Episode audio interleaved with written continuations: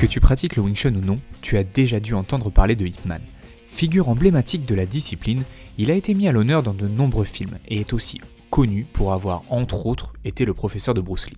Dans le podcast d'aujourd'hui, on part à la découverte de ce personnage en te présentant les meilleures anecdotes sur lui.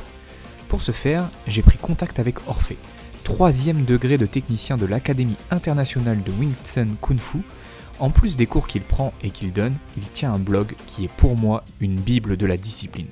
passionwingchun.blogspot.com. Tu retrouveras plein d'infos sur l'histoire, les films, les hommes et les femmes qui pratiquent ou représentent la discipline. Si tu aimes le Wing Chun, je t'invite vraiment à aller faire un tour sur son blog. Dans ce podcast, on a sélectionné certaines anecdotes afin que tu comprennes un peu mieux pourquoi Ip Man a une telle renommée dans cette discipline. Avant de commencer, si tu souhaites nous soutenir, partage ce podcast autour de toi et laisse-nous un like. Les meilleures anecdotes sur Ip Man avec Orphée, c'est parti. Salut Orphée et bienvenue dans ce podcast. Salut, merci à toi pour l'invitation. Mais je t'en prie. Euh, Aujourd'hui, donc, on va parler de Ip Man, comme euh, je l'ai dit en introduction. Euh, la première question que je voulais te poser pour te situer un petit peu par rapport aux gens qui vont nous écouter, c'est quand est-ce que toi tu as découvert le Wing Chun et qu'est-ce que représente le Wing Chun pour toi? Alors moi, je l'ai découvert euh, fin 2005 à Strasbourg. Mhm. J'ai, étant plus jeune, j'ai pratiqué le Tai Chi Chuan et j'ai voulu me remettre aux arts martiaux. Je cherchais quelque chose à la fois pratique et efficace. Euh, donc le hasard a fait qu'il y avait un club de Wing Chun à quelques rues de chez moi. Donc j'ai essayé, ça m'a tout de suite séduit euh, par l'aspect dénué de fioritures. On n'a pas de, de saut, de salto arrière ou que sais-je. C'était vraiment euh, entre guillemets bête et méchant, Mhm. simple et efficace. Donc c'est un aspect qui m'a bien plu. Ok. À la base, donc ça, qu'est-ce que ça représentait pour moi? C'était surtout un, un exutoire, un moyen de me défouler, euh, de me protéger aussi en cas d'agression. Et avec le temps, c'est devenu une véritable passion, vu qu'il y a tous les aspects autour de la pratique hein, que j'ai découvert petit à petit qui m'ont vraiment intéressé. Ok, ça marche. Bon, c'est déjà plus clair. Euh, donc pour en revenir à notre sujet d'aujourd'hui, qui est donc Ip Man, euh, la première question que j'ai à te poser, c'est que on entend deux types de prononciation de Ip Man. Alors on les, c'est écrit, je vais, dire plutôt l'écriture puisque c'est plutôt l'écriture. C'est soit Yip Y I P, soit Ip IP. Euh, Est-ce que tu peux nous expliquer un peu quelle est cette différence ou d'où elle vient en tout cas? Mhm, bien sûr. Donc en fait, le- la transcription du chinois vers notre alphabet occidental euh, est quelque chose d'assez difficile. Donc il y a deux écoles principales, le pinyin et l'école Wade Giles. Donc il n'y a pas vraiment de standard sur la façon de traduire les mots chinois ou les mots japonais même euh, dans notre alphabet. D'accord. Donc on pourrait l'écrire des deux manières. Donc, beaucoup de gens vont utiliser l'écriture avec un Y hein, parce qu'elle est plus proche phonétiquement.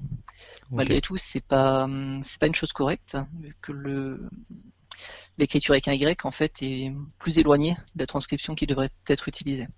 Si je prends mon nom par exemple, Lagenstein-Müller, je pourrais l'écrire en phonétique, mais ça serait pas tout à fait mon nom. Avec. Ipman, c'est pareil. Donc il faudrait l'écrire avec un I et un P simplement. Et son fils, Ip Ching, a écrit un livre euh, qui s'appelle Ipman Portrait of a Grandmaster. Et il explique qu'il faut respecter le protocole, ses aînés, et qu'un nom ne doit pas être dénaturé. Donc Bien il faudrait l'écrire avec euh, IP simplement. Bon, j'ai depuis que l'impression j'ai que lu son livre, euh, j'essaye de, de m'y tenir, mais pas toujours. J'ai l'impression que c'est un peu le grand dame de- des arts martiaux chinois, c'est que euh, les- le, le nom qu'il porte est souvent des problématiques de traduction qui, au fur et à mesure des âges, changent et rechangent et rechangent et rechangent, et on se retrouve avec une multitude de noms euh, pour un seul, une même discipline. Alors c'est marrant que ça fasse un peu pareil Mhm. pour les, les noms des gens finalement, je trouve. Là, si on prend, euh, alors dans la légende du Wing Chun, il y a cinq aînés, euh, les cinq invincibles qui sont issus de Shaolin. Mhm. Il y en a un qui s'appelle Shishin, euh, qui était euh, un abbé, donc un prêtre, et c'est par lui qu'on a eu le bâton long. Des fois, on voit J Shin, J-E-E, des fois, on voit S-H-I. Donc c'est vrai que ce que tu dis est assez vrai, pour que ce soit pour les techniques ou pour les personnages, il y a une, une multitude d'écritures possibles, et des fois, c'est un peu compliqué de s'y retrouver. Ouais, je trouve ça marrant que, que le fils de, de Ip Man, en- dans son livre, en parle et dise qu'il faut pas, enfin qu'il faut pas dire ça comme ça et qu'il faut l'écrire comme ça. Je trouve ça cool, quoi. Mm. Ouais. Ok. Euh, Est-ce que tu peux me raconter euh, deux, trois, quatre, comme tu veux, étapes marquantes de la vie de Ip Man Alors, euh, on va parler d'étapes euh, par rapport à son Wing Chun. Parce que, Ouais, bien sûr. étant un Chinois très traditionnaliste, euh, sinon je pourrais parler de son mariage, de la naissance de ses quatre enfants, Euh, mais on va rester sur le Wing Chun. Donc, premièrement, il y a sa rencontre avec son premier maître d'apprentissage, Shen Shun. Donc, il est entre 9 et 12 ans, ça on ne sait pas trop. Il s'est présenté à son école pour devenir son élève, euh, avec une somme d'argent assez conséquente. Donc, la première chose que son maître a fait, c'est de le renvoyer chez lui, en pensant qu'il avait piqué les sous à ses parents. En fait, c'était ses économies. à savoir, la somme, on l'estime à 300 taels d'argent, ce qui permettait d'acheter une maison à l'époque. Ah ouais, d'accord. Voilà, c'est À- à la neuf- famille. euh, À 9-12 ans, il avait fait beaucoup d'économies. disons que sa famille était assez riche, euh, très très riche. Ok, ça marche. À 15 ans, il a déménagé à Hong Kong. Ça, ça a été une autre étape importante. Ok. Et il aurait vu une femme qui était violence, euh, qui était pardon, victime de violences policières. Mhm. Donc, il a pris sa défense et l'un de ses camarades de classe du St. Stephen's College, qui existe toujours d'ailleurs, l'a vu et en a parlé à un, un vieil homme qui connaissait un de ses amis. Donc, le vieil homme euh, a voulu rencontrer ce jeune garçon, ce Hitman, et lui a proposé un combat amical. Donc, euh, sûr de gagner, il a accepté. Il se trouve qu'il a perdu. Mais il a gagné ce jour-là un enseignant qui se trouvait être Lungbik. Donc Lungbik, c'était le fils de Lunjan, qui était l'enseignant à la fois de Lungbik, mais aussi de Shano Ashun, donc le premier enseignant de Hitman. D'accord. Après, on ne sait pas si ce personnage a réellement existé, ou si c'est, euh, ou si ça fait partie de la légende. C'est quelque chose qu'on peut voir dans le deuxième film. euh, et ironie de la chose, Lungbik est joué par le fils de Hitman, Ipshun. D'accord. La boucle est pas bouclée, mais en tout cas, ça se reboucle. quoi. Voilà, c'est ça. Et une troisième petite date importante, là c'est en 1951. À nouveau à Hong Kong, c'est-à-dire qu'il est reparti à Foshan, son village d'origine, puis il est reparti à nouveau à Hong Kong euh, sous la période Mao. Ouais. C'est à cette époque qu'il a commencé à enseigner pour sortir de la pauvreté en fait et avoir une source de revenus. D'accord, ok. Voilà. Euh, alors, ce que je, je vais me référer à ce que j'ai vu de, de Hitman, c'est-à-dire le, le premier film. Euh, dans le Oui. premier film, il a l'air assez riche euh, au début du film, en Mhm. tout cas. Et toi, en fait, ce que tu dis, c'est qu'il commence à enseigner parce qu'il est pauvre. Voilà, tout à fait. En fait, quand il a vécu à Foshan, euh, il était effectivement très riche. D'accord. Euh, alors les chiffres exacts, on ne les connaît pas évidemment, mais il Mhm. avait une aisance financière qui lui permettait de ne pas travailler. D'accord, ok. Sous la période Mao, donc les fonctionnaires, les artistes et les intellectuels étaient assez mal perçus en Chine. Ok. Alors Hitman avait la chance d'appartenir aux trois catégories. C'était un érudit, c'était un artiste martial, et en plus, euh, il était euh, agent de police à Foshan, fonctionnaire de l'État. Super mal vu, quoi. Voilà, donc il est parti pour Hong Kong et il a été retrouvé dans un état de grande pauvreté là-bas. Mais ça, on en reparlera un peu plus tard. Ouais, ok, ça marche. Voilà. Mais donc là, il a tout perdu à cette occasion. Ouais, ok. Euh, alors, toujours dans la même veine des, des petites anecdotes, des petites histoires sur Hitman, est-ce que tu peux me raconter trois choses qu'on connaît peut-être un petit peu moins sur lui? Alors les deux premières dont je vais te parler, c'est Ipshing qui les raconte toujours dans le livre Hitman Portrait of a Grandmaster. D'accord, donc c'est son fils, hein, Ipshing, pour replacer. Voilà, tout à fait, c'est son fils euh, cadet. L'aîné c'est Ipshun et il y a Ipshing. Il a aussi eu deux filles dont on ne parle jamais. Euh, dans le premier film Hitman, il y a une scène où un agent de police le braque avec un revolver. Donc ça, tu l'as peut-être euh, Yes. en souvenir. Yes, yes. Et donc on voit Hitman neutraliser l'arme euh, et éjecter le barillet. Mhm. Alors cette histoire, en fait, elle est basée sur un fait réel. D'accord. Mais l'agent de police, c'était Hitman pour le coup. En fait, il travaillait donc à Foshan comme agent de police et ils enquêtaient sur un, un kidnapping qui avait eu lieu. Ils avaient la description du kidnappeur et son identité. Et en marchant dans un parc, il a croisé quelqu'un qui ressemblait à cette personne. Donc pour s'assurer que c'était bien lui, il l'a appelé par son nom. L'homme s'est retourné, donc c'était bien lui. Et Hitman, en fait, a foncé dessus euh, pour le neutraliser. L'homme a sorti un revolver. Et Hitman euh, a attrapé le revolver et se disant que le seul moyen de survivre, c'est d'empêcher le barillet de l'arme de tourner. Il y a mis tellement de force que le barillet a été éjecté, en fait. D'accord. Ok, c'est marrant. ça. Voilà. Ce qui ne marche que sur un revolver, sur un pistolet, ça ne fonctionne pas.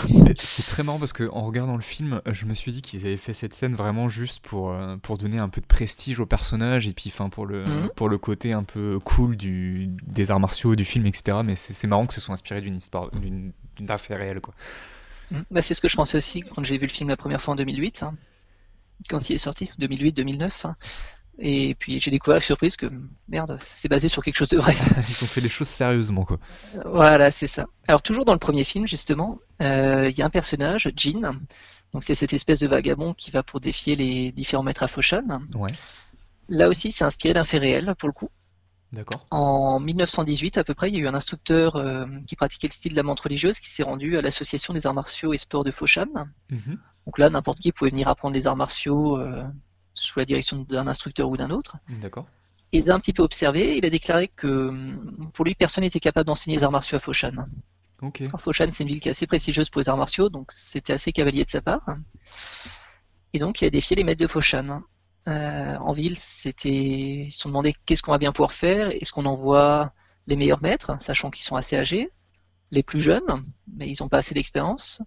Donc, ils ont demandé à un herboriste qui s'appelait euh, Lee Kong Hoi s'il connaissait pas quelqu'un euh, qu'on pourrait envoyer. Donc, il se trouve que c'était un ami de Hipman. Il lui a demandé s'il pouvait représenter la ville, donc Hipman a accepté. Et le combat devait avoir lieu au théâtre. Euh, donc l'adversaire a déjà commencé à faire une démonstration et Hipman l'a observé et a vu quelle était sa technique fétiche. Donc euh, le combat était d'assez courte durée vu que l'autre a commencé par cette technique. Hipman l'a éjecté du, du ring et l'autre s'est brisé trois côtes. Donc, comme le public avait payé, parce qu'il n'y a pas de petit profit euh, pour assister au combat, euh, l'organisateur a demandé à Hipman s'il pouvait pas faire une démonstration le temps que lui il d'autres démonstrations, une danse du lion peut-être. euh. Donc Hipman a accepté, mais lui il avait surtout fait parce que pour lui le Wing Chun c'était euh, l'honneur, le courage, Ouais, euh, défendre les, les plus démunis. Voilà. Et donc la troisième Ah bah. anecdote, ça c'est Moyat qui nous l'a. Oui, tu voulais dire? Ouais, je voulais dire que euh, ça change complètement ma vision du film en fait. Le fait que. Enfin, je, je pensais pas que c'était autant euh, cadré sur des choses qui s'étaient passées quoi. Même si bon, c'est réadapté bien sûr parce que la scène se passe pas vraiment comme ça, mais. Mais enfin, je trouve ça d'autant plus cool quoi. Voilà, c'était une petite Après, le film est, est pas mal romancé. Euh, après, si le livre était sorti après le film, je me serais posé la question de qui s'est appuyé sur qui. Ouais, ok. Mais le livre euh, datant déjà un petit peu, je pense que le film s'est appuyé sur, euh, sur des faits réels Ouais, et c'est une bonne chose. Ouais, c'est clair, clairement une bonne chose. Après, il faut le prendre pour ce que c'est, un, un bon divertissement. Euh, de- le, le japonais qu'il affronte à la fin, euh, ce combat, je ne pense pas qu'il ait eu lieu, par exemple. Oui, oui, non, mais puis effe- effectivement, c'est vraiment histoire de finir, euh, finir le film, quoi. Je pense que cette, cette partie-là me semble même pas forcément nécessaire euh, par rapport au reste du film, en fait. Non, effectivement, mais c'est vendeur. Ouais, voilà, c'est ça. Bon, c'est un autre sujet. Revenons à, à Moyat, c'est ça? Voilà, Moyat, exactement. Donc, c'est un des élèves de Yip Man, qui est assez connu en Chine. D'accord. Euh, Ip Man se baladait avec deux de ses disciples, donc ce fameux Moyat, et un second disciple qui s'appelait Li Wing. Il marchait pour aller à la maison de thé, et il y a un vendeur à la sauvette qui proposait un, produit miracle pour enlever les taches d'encre euh, sur les vêtements, les étoffes. Et volontairement, il attachait le vêtement de Yip Man avec de l'encre. La police euh, était pas loin, donc l'homme, les voyant s'approcher, a voulu s'enfuir. Le premier élève, Li Wing, lui, euh, offusqué qu'on ait attaqué son sifu, euh, lui jetant de l'encre au-dessus, a voulu retenir la personne. Et Yipman lui avait vu que Moyat, pendant ce temps, avait piqué un, un flacon de détachant euh, sur l'étal du marchand à la sauvette. Et donc Yipman a fait, bon, on continue. Il est parti avec Moyat à la maison de thé. Ils se sont dit, on va, on va s'occuper de d'enlever cette encre euh, sur place. On va pas perdre de temps avec ce monsieur. Ouais. Donc la police est arrivée, eux deux ont continué. Et le l'idée pour eux, en fait, c'était vraiment le. Il y a une solution simple. On a le détachant, l'autre est occupé. Pourquoi est-ce qu'on continuerait? Pour lui, c'était l'application du Wing Chun dans la vie de tous les jours, le... Ouais. ce qu'il appelait le vivre kung fu, en fait. Parce que le... le Wing Chun est un art de combat, mais on peut le transposer à tous les problèmes de la vie. Ouais. Donc c'est vrai que pourquoi aller au, au contact euh, quand on peut contourner le problème et s'en sortir euh, indemne. Ouais, bien sûr. Voilà. Ok, bah écoute, euh, c'est beau. Et c'est la, la dernière surtout, et, enfin, je ne la connaissais pas. Wikipédia, est ne, Wikipédia l'avait pas présentée. Mhm. Euh, alors, Yip Man est. Donc là, on a parlé un petit peu de, de- de petites anecdotes comme ça pour, euh, pour euh, mettre un peu. euh, pour cibler un peu le personnage. Je voudrais peut-être rentrer un peu plus dans son rapport avec le Wing Chun. Est-ce que tu sais comment est-ce qu'il a découvert, le- lui, le Wing Chun? Alors je ne sais pas comment il l'a découvert à proprement parler. Mhm. Ce que je sais simplement, c'est qu'un jour il s'est présenté à l'école de Shan Shun, donc, dont on parlait un peu plus tôt, Ouais. Euh, avec cette fameuse grande somme d'argent, ces 300 taels d'argent, euh, même si le montant d'une histoire à l'autre n'est pas toujours le même. hein. Mhm, bien sûr. Et donc Shan Shun avait cru initialement qu'il avait volé cet argent à ses parents Et après, il a découvert qu'effectivement, c'était les économies du jeune Yip Man. Ouais, ok. Et il a accepté comme son 16e euh, élève et son dernier élève surtout. Ok. Voilà. Bon, ça, c'est ce qu'on disait tout à l'heure, ça marche. Mhm. Euh, est-ce que tu peux nous dire pourquoi est-ce qu'il décide de l'enseigner? Même si on l'a un petit peu abordé, c'était surtout pour gagner de l'argent. Est-ce que j'ai compris Peut-être revenir sur cette histoire Ouais, alors en fait, il y a eu deux périodes où il a enseigné. Donc la première, c'est effectivement quand il était à Hong Kong, c'était un moyen de subvenir à ses besoins. Mhm. Mais étant un peu plus jeune, euh, je te disais tout à l'heure qu'il avait été euh, agent de police euh, à Foshan. Ouais. Il a aussi enseigné à cette époque à certains de ses subordonnés. Euh, donc l'idée était de leur permettre de rester en vie. Le métier de policier étant parfois un peu dangereux. Bien sûr. Voilà. Et là, il n'avait pas d'école. hein. Ouais, ok, d'accord. Oui, c'était un peu un entraîneur des forces spéciales d'aujourd'hui, quoi. On va dire ça comme ça, exactement. Euh, alors là, la, prochaine question, on en a un petit peu parlé en off av- avant, c'est que moi je vois un peu Yip Man comme le, porteur du Wing Chun euh, au niveau, euh, au niveau, euh, c'est pas publicité on va dire, mais en, tout cas on, as- on associe, c'est la première personne qu'on va associer quand on va parler de Wing Chun, c'est souvent Yip Man. Euh, qu'est-ce qu'il a apporté concrètement à la discipline? Peut-être pas pour avoir cette renommée, mais qu'est-ce qu'il a vraiment apporté à la discipline? Alors pour ce que j'en sais, c'est les formes telles qu'on les connaît. Mhm, Donc la Xuan Tao, la forme de la petite idée primordiale, la Shomkyu, la Byuji, la forme du mannequin de bois. Les formes, sous leur forme actuelle, viendraient de lui. C'était d'accord. pas forcément aussi structuré avant. Et au niveau de l'enseignement également, il a apporté une certaine discipline, un cadre Mhm, qui a permis de, de structurer les choses. Après, Oui. il faut pas se dire que les... Chez nous, par exemple, on a ce qu'on appelle les programmes de réflexe. Je sais pas si c'est le cas chez toi aussi. Mais ces programmes de réflexe n'existaient pas à l'époque de Yip Man. C'est une invention plus tardive. hein. Oui, bon, de toute façon, si j'ai bien. Enfin, si. de- depuis que je, je travaille un peu sur le Wing Chun, j'ai l'impression que ça évolue quand même de plus en plus au fur et à mesure du temps, quoi. Euh, au fur et à mesure Mmh, des transmissions, c'est quelque chose qui est en constante évolution. Mais ok, donc il est un peu à la base de la structuration de la discipline, comme on peut l'entendre aujourd'hui, quoi. Pour ce que j'en sais en tout cas. Ouais, Parce qu'il existe aussi d'autres méthodes d'entraînement sans euh, forme, ce qu'on appelle les sansik par exemple, Mhm. qui sont juste des enchaînements de techniques euh, encore plus brutes que les formes. C'est encore plus old school entre guillemets. Ouais. C'est plus simpliste. hein. Pas forcément moins efficace, mais plus simpliste. hein. Ok. Qu'est-ce que tu penses qu'il reste de, de son enseignement aujourd'hui, mis à part cette structure? Alors je dirais qu'il en reste ce que ses élèves en ont fait, vu qu'on est tous responsables de, de ce qu'on transmet plus tard, qu'on soit élève ou enseignant. Ouais. Parce qu'il y a tous un moment où on va montrer à un élève euh, moins ancien. Mhm. Donc, euh, parmi ces élèves, il y en a beaucoup qui ont fondé leur propre lignée.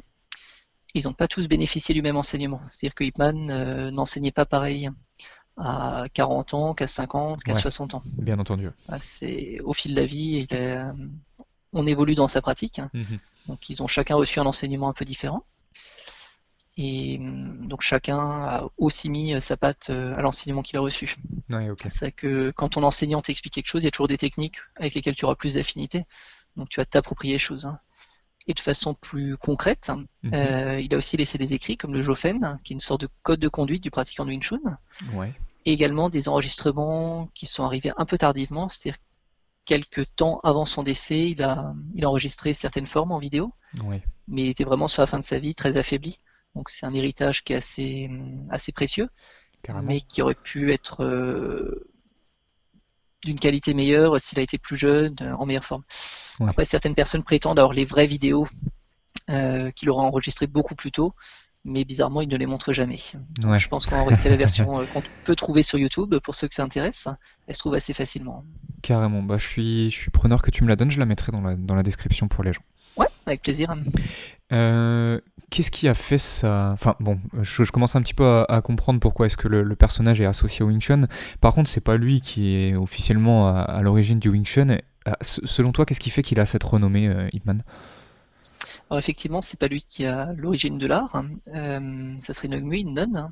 Mhm. Je pense que c'est plutôt certains de ses élèves qui ont, qui ont contribué à sa renommée. D'accord, parmi ses élèves, on peut penser tout de suite à Bruce Lee, bien sûr. qui est peut-être le, le plus connu, euh, qui a fait vraiment connaître les arts martiaux asiatiques et surtout chinois au reste du monde. Euh, Voilà, donc la, la- la chose à retenir de ça, c'est arrêter de dire euh, j'aime bien Bruce Lee, je vais faire du karaté parce que Bruce Lee a commencé avec le Wing Chun.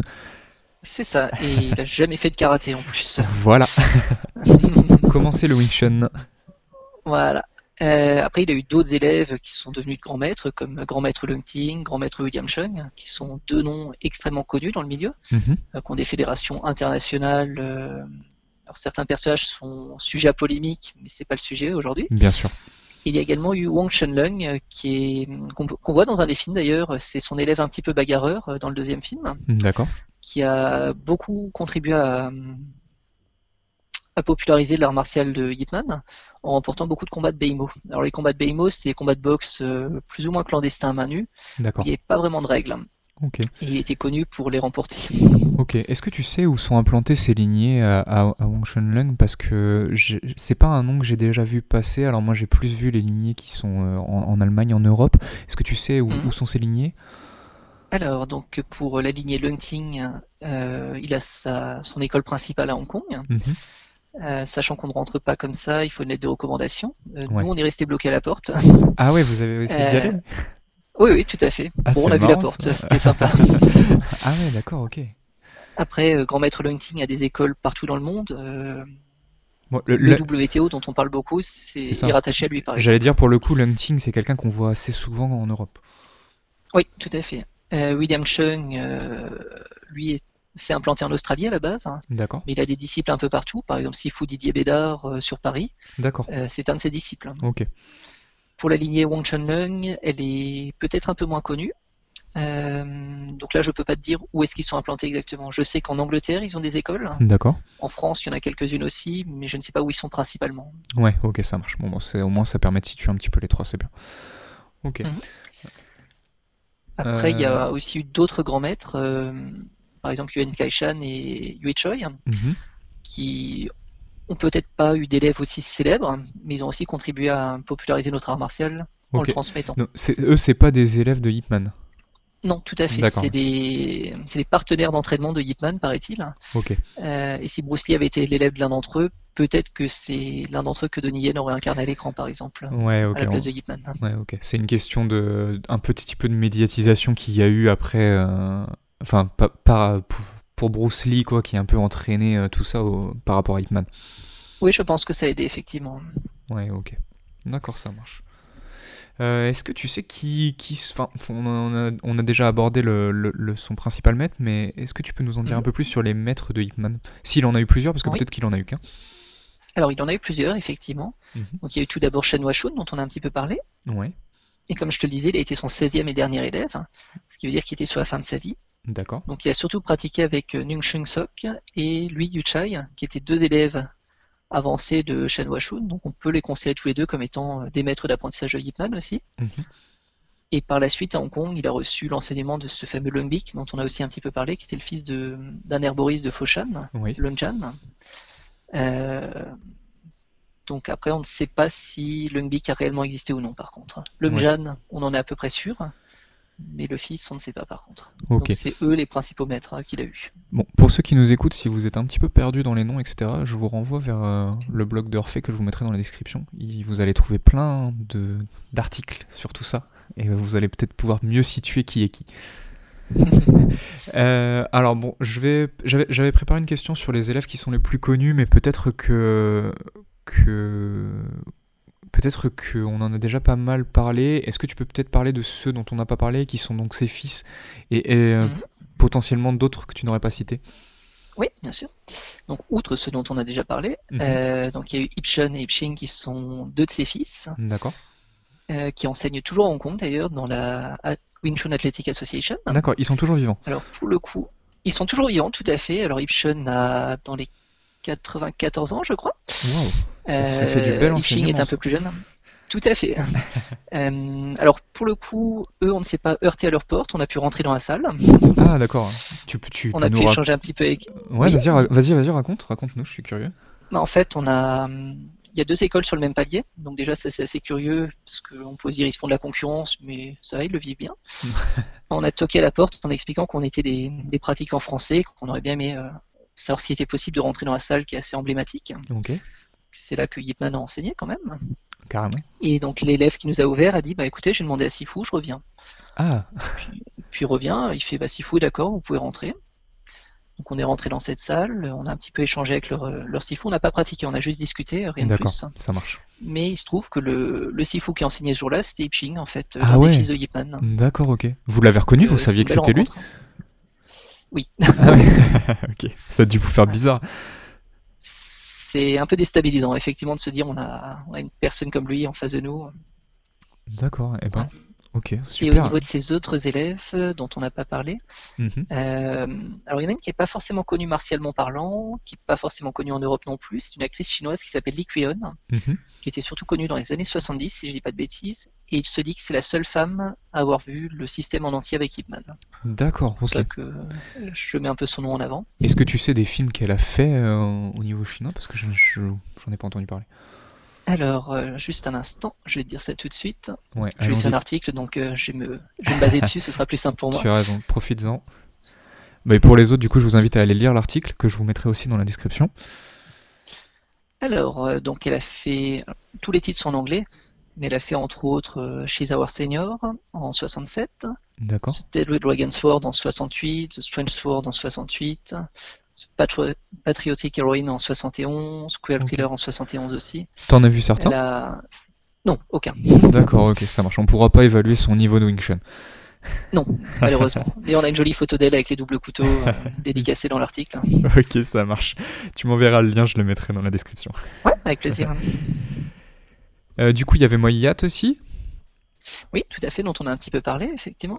Ouais, et du coup, Euh, Lung Ting des élèves- et... et les deux. Et euh, ah, Wan Kam Lung, on en a pas parlé lui par contre. Alors, Wan Kam Lung, effectivement, on n'en a pas parlé. Euh, lui, c'est un personnage assez intéressant aussi, qui a également son école à Hong Kong. Alors, faut Mhm. savoir qu'ils ont tous leur école sur la même rue. Euh, c'est assez pratique euh, quand on se balade. Eh, mais en fait, ça fait vraiment comme dans le, comme dans le premier film, c'est-à-dire que toutes les écoles sont au même endroit. C'est ça, quasiment. Ouais, ça doit être alors, il y a des exceptions, évidemment, mais ils sont très proches les uns des autres.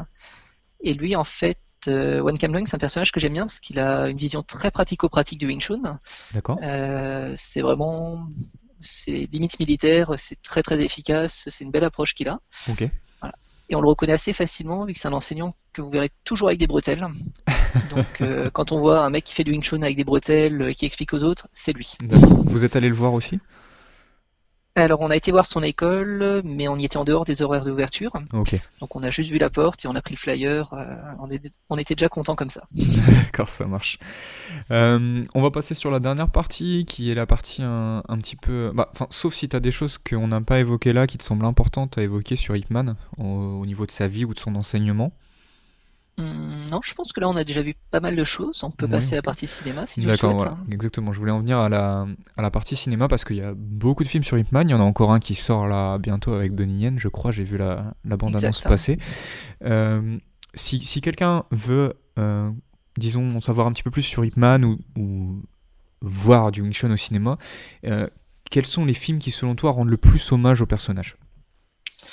En fait, comme chaque film est très différent des autres, euh, c'est assez difficile de, d'en mettre un en avant par rapport à, aux autres.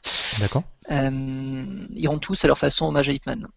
Après, certains ont pris plus ou moins de liberté avec l'histoire. Mhm. Euh, je prends l'exemple de La légende est née. Le film est très sympathique, mais il prend de grosses, grosses libertés avec l'histoire euh, telle qu'elle Ouais. s'est passée. Le frère adoptif, euh, qui était un espion des Japonais, par exemple, euh, ça n'a pas eu lieu. ouais, après, si on veut vraiment voir une histoire du Wing Chun, les, la trilogie, enfin la quadralogie bientôt, avec Donnie Yen est assez chouette à voir. Mais ça, c'est vraiment si on veut s'informer sur le personnage de Ip Man. Ouais. Après, il y a eu des films sur Wing Chun, euh, la fondatrice légendaire du style, Mhm. avec Nung Hui, euh, Lung Bok Cho, son époux, qui était joué par Donnie Yen pour l'anecdote, euh, qui sont assez, assez sympathiques à voir aussi. Donnie Yen partout dans le film de Wing Chun. Bah, il y a un certain nombre d'acteurs qu'on retrouve beaucoup. Euh, Hung, par exemple, euh, qu'on voit dans La Légende aînée, dans Ip Man 2. Mhm. On le retrouve aussi dans plusieurs autres films de Wing Chun. Euh, il a joué entre autres Shan Shun, hein, l'enseignant de Ip Man. Donc. Donc au niveau des films, je pense que c'est à chacun de se faire son idée. Ouais. Euh, par exemple, Grandmaster, graphiquement, c'est le plus beau que j'ai vu. Mhm. Mais c'est aussi celui, le seul devant lequel je me suis endormi. Ah ouais, d'accord. Parce que l'histoire est très très lente. Mais il est, il est magnifique visuellement. Ok, c'est quoi ton préféré à toi? Euh, alors mon film préféré avec Ip Man, si, si on reste vraiment sur Ip Man, Mhm. euh, difficile à dire. Je dirais que c'est The Final Fight, où il est un peu plus âgé. Hum, Celui-là, je l'ai bien aimé. Euh, Et ça tombe bien parce c'est que une autre vision du personnage. je crois qu'il y a ta scène préférée de combat Oui. là-dedans, c'est ça? Exactement. Vas-y, dis-moi en plus. Donc en fait, c'est une scène qui oppose euh, Ip Man à Nunchung. Les... En fait, les deux s'affrontent à porte close. Mhm. Et leur combat, il a commencé initialement entre des élèves de chacune des écoles. chacun voulait que son école soit la meilleure. ton maître a dit qu'on était mauvais, blablabla. Et donc, plutôt que de, monter au créneau tout de suite, les, les deux enseignants commençaient par s'échanger des politesses euh, sous la forme de poésie dans les journaux. c'est vrai que les gens lisaient les poèmes, se disaient oh, c'est joli et tout, alors qu'en fait c'était un, ils s'expliquaient l'un l'autre. D'accord. Jusqu'à ce que Nung Shung se présente à l'école. Alors là c'est assez rigolo parce que chaque élève veut le recevoir en personne. Et Ipman explique que non, c'est à lui de le faire en tant que qu'enseignant de l'école. Mhm. Les deux s'affrontent à porte close, les élèves essayent de voir ce qui se passe. Mais ce qui me plaît bien, c'est que le combat est très très poli entre les deux. Euh, c'est-à-dire qu'ils sont, ils veulent comparer leurs notes entre guillemets. C'est ce qu'ils disent euh, dans le film. En gros, ils comparent leurs applications, leurs styles martiaux. Il n'y a pas de, haine euh, l'un vis-à-vis de l'autre. Mhm. Ils règlent leurs problèmes avec un, combat effectivement, mais dans, dans, la bonne entente. Et ils ressortent de la salle en étant devenus des amis. Ils ont appris à se comprendre à travers le combat. D'accord, ok. Oui. Je la trouve assez poétique cette scène. Oui, c'est ce que je veux dire, c'est quelque chose, ça a un, un, sens un petit peu plus élevé que juste de la baston, quoi. C'est ça. ok, ça marche. Bon, bah écoute, euh, je crois qu'on a fait un petit peu le tour de, de ce qu'on pouvait dire sur Hitman, du moins sans rentrer dans le. J'ai volontairement.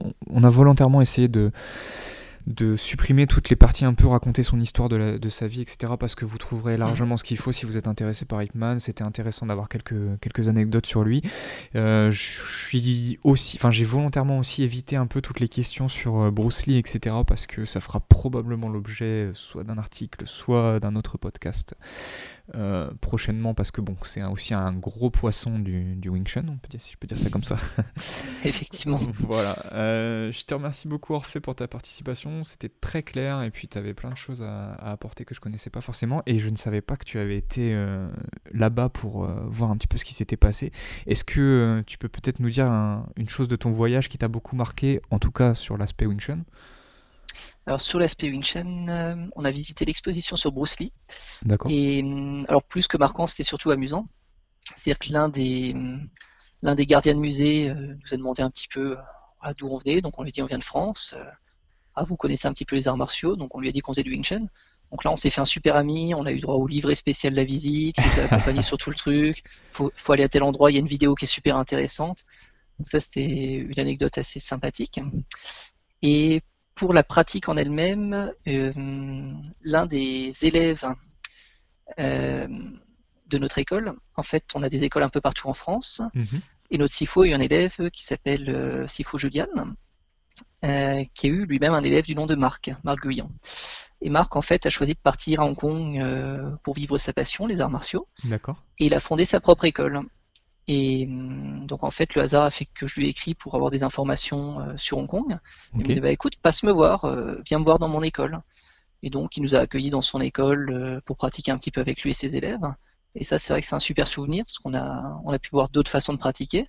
Ouais. et c'est vrai que c'était c'était vraiment une belle expérience. En plus, on pratiquait sur la plage, donc c'était plutôt chouette. Ouais, c'était super. ok. Le podcast touche à sa fin. Merci de nous avoir suivis jusqu'au bout. Quel que soit ton avis, je t'invite à nous le partager dans les commentaires. Toutes les références dont on a parlé dans ce podcast sont dans la description. Orphée se trouve à Strasbourg, si tu souhaites le contacter, le mieux est de passer directement par son blog, passionwingchun.blogspot.com.